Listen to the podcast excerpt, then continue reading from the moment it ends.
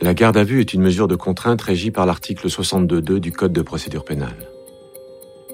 Elle est décidée par un officier de police judiciaire à l'encontre d'une personne soupçonnée d'avoir commis ou tenté de commettre un crime ou un délit. Bienvenue dans Garde à vue, le podcast. Entre 1985 et 1986, celui que la presse a surnommé l'étrangleur de la Robertso fait régner la terreur dans ce quartier résidentiel de Strasbourg. Il s'introduit la nuit dans des appartements au rez-de-chaussée où il étrangle des jeunes filles dans leur sommeil et leur inflige des sévices sexuels. La plus jeune de ses victimes, Marion Villain, a 11 ans. Le dossier de l'étrangleur de la Robertso devient alors le plus vieux cold de France. 27 ans plus tard, coup de théâtre au service des empreintes de Strasbourg. La seule preuve technique exploitable était une empreinte palmaire qui a enfin trouvé une correspondance. Celle de Nicolas Charbonnier, 52 ans, vivant près de Bordeaux. Père d'une petite fille de 8 ans, divorcé depuis peu, Nicolas Charbonnier ne colle pas au profil du tueur, sauf qu'il vivait à Strasbourg au moment des faits. Alors, pendant plus de quatre mois, les enquêteurs vont décortiquer la vie de cet ancien militaire, le mettre sur écoute, lui et toute sa famille. 27 ans après le premier crime, les policiers de Strasbourg l'entendent au commissariat de Bordeaux. Le 21 janvier 2013, à 14h10, sa garde à vue commence.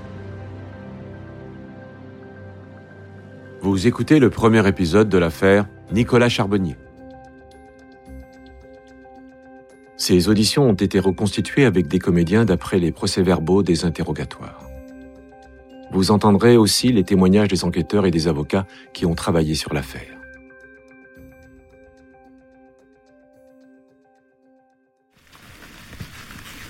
J'ai 30 minutes. Merci. Bonjour, monsieur Charbonnier. Je suis maître Baldé, votre avocat. Avant tout, j'ai besoin de savoir si vous avez été bien traité depuis votre interpellation.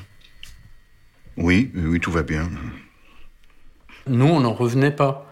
On a fait sa vie, il est marié, il a une petite enfant. Euh, comment un gars qui a été un véritable prédateur chez nous, un tueur, un agresseur de femmes, un violeur euh, dans les années 80, a pu se transformer en voleur dans un casier dans une piscine Capitaine Itinger, DIPJ. Là, on s'est dit, il y a un truc qu'on n'arrive pas encore à comprendre. On m'informe que vous avez été placé en garde à vue pour meurtre, tentative de meurtre ainsi que viol.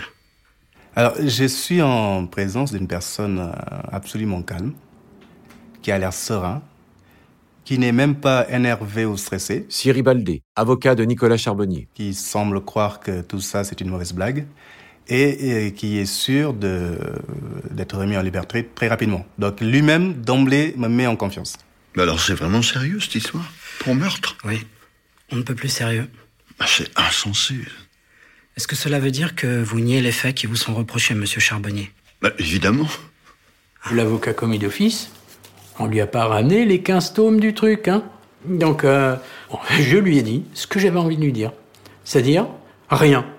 Ou pas grand-chose. Capitaine Itinger. Donc en fait, c'est une discussion de dupes à ce moment-là entre un avocat qui connaît pas son client et le client qui connaît pas l'avocat. Elle va juste dire est-ce que vous avez été frappé par la police? Non. Ben on va y aller maintenant. Hein. On va aller parler aux flics.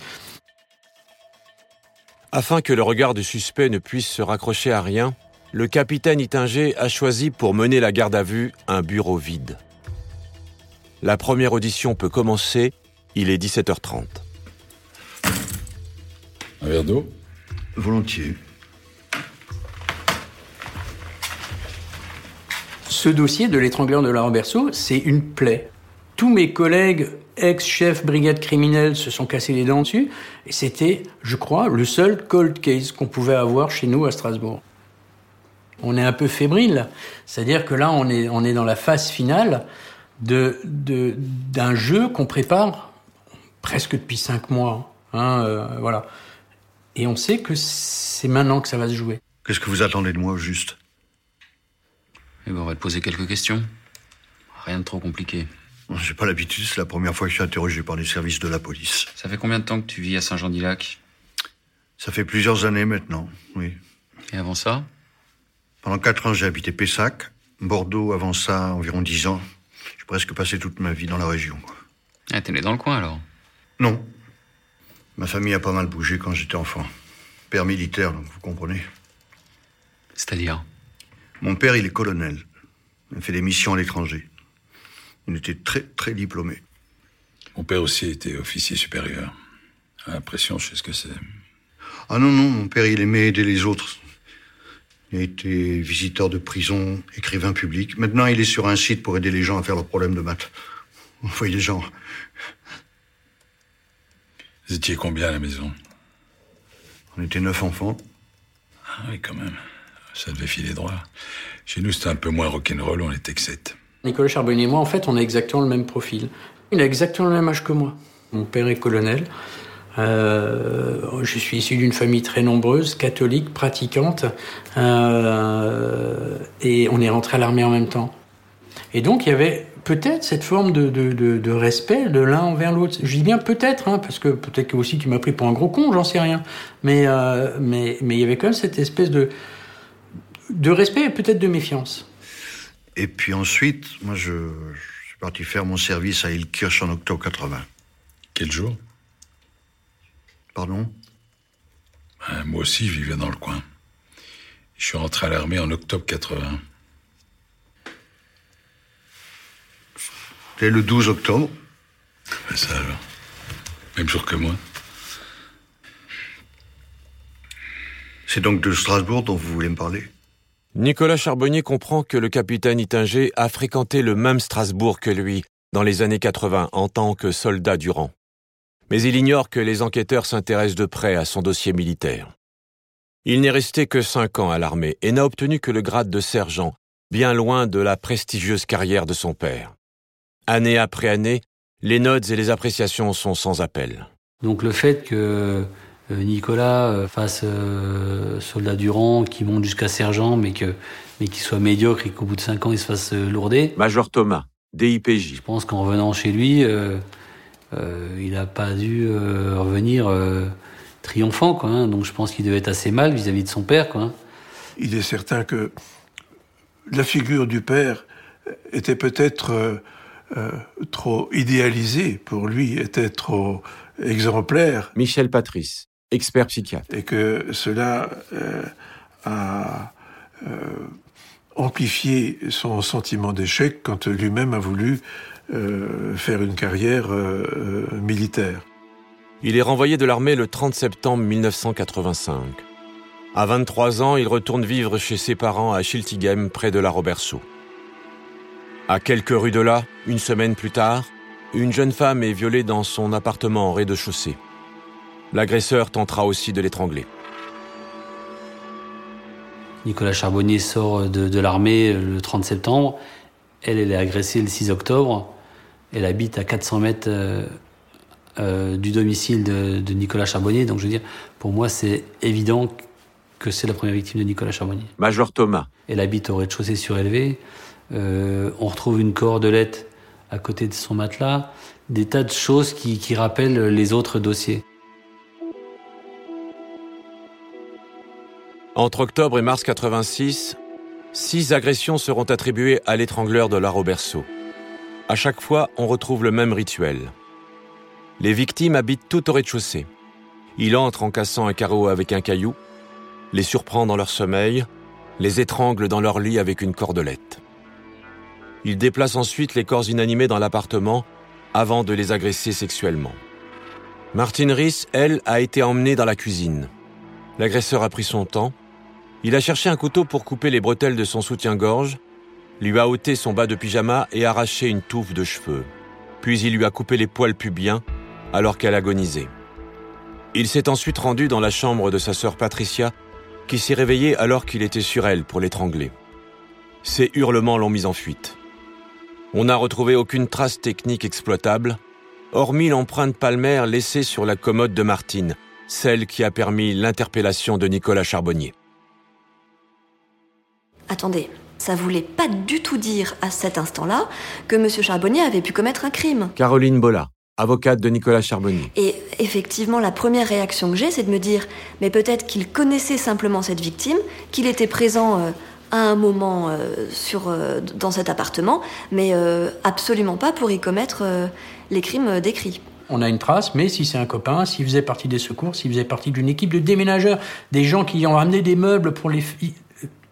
On a tout vérifié. Et au fur et à mesure, on ferme les portes. Donc au fur et à mesure qu'on avance dans les quatre mois, ben, vous arrivez à vous persuader, vous, ben, que ça peut être que lui. C'est vrai qu'on part pas avec grand chose. On part pas avec grand chose et c'est vrai que 27 euh, ans après les faits, ben, les témoins ont vieilli, ils ont plus la même mémoire, ils ont plus les mêmes euh, souvenirs qu'à l'époque. C'est, ah, je me souviens pas, c'est des témoignages contradictoires par rapport euh, aux premières auditions parce que ben, les gens se rappellent plus. Et on s'est rendu compte qu'en fait, ça nous desservait.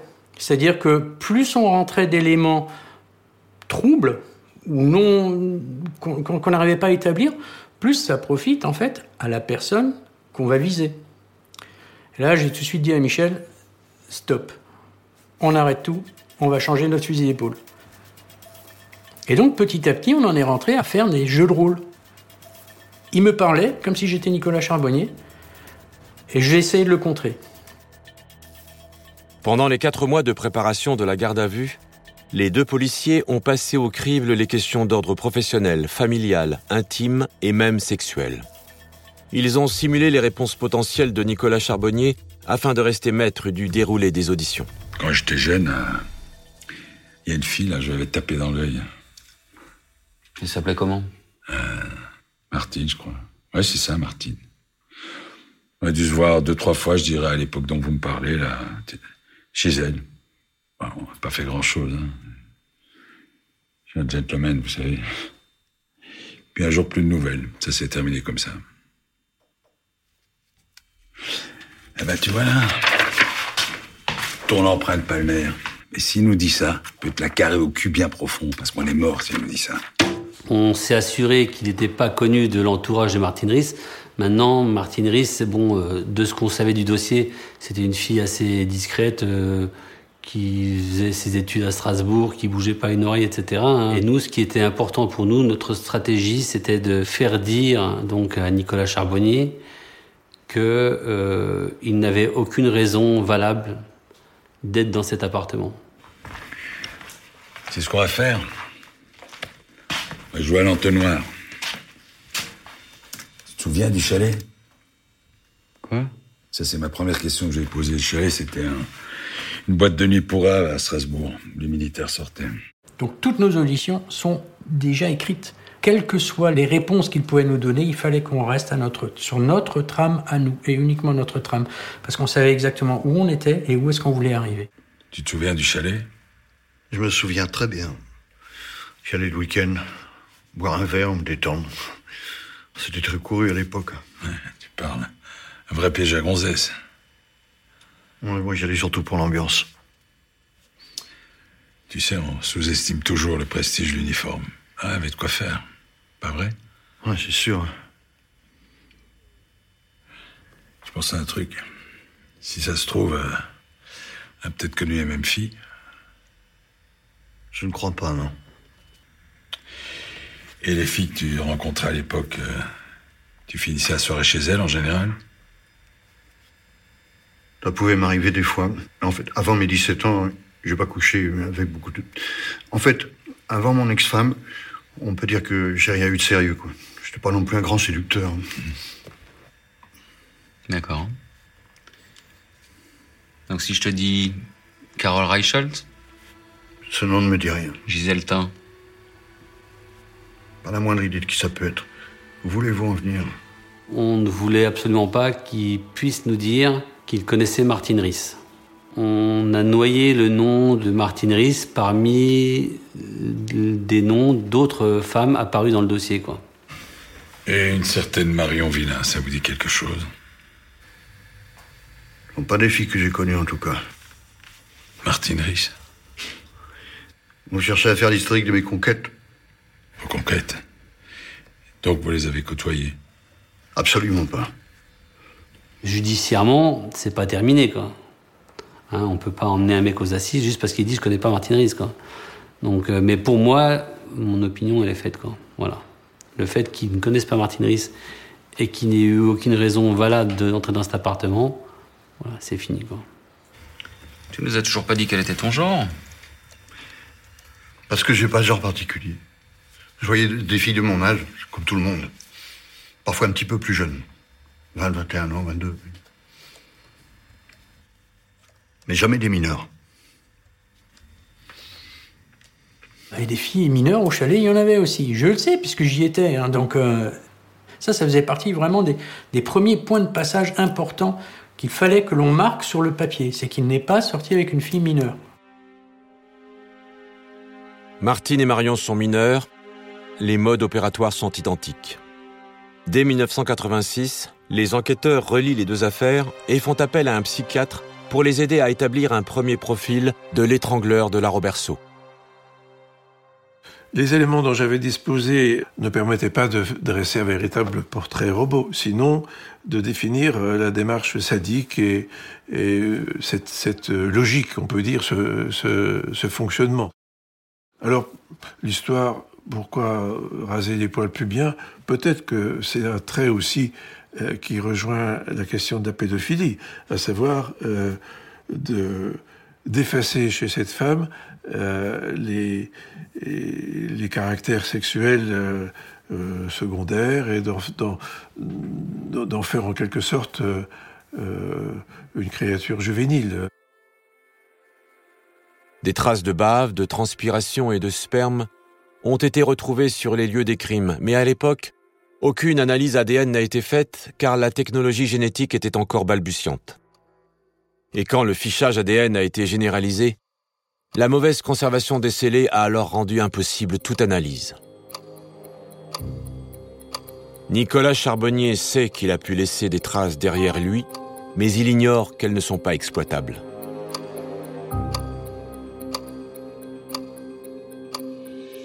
Vous venez d'écouter un épisode de Garde à vue. Retrouvez bientôt la suite. Et d'ici là, n'hésitez pas à vous abonner à ce podcast et à lui mettre plein d'étoiles.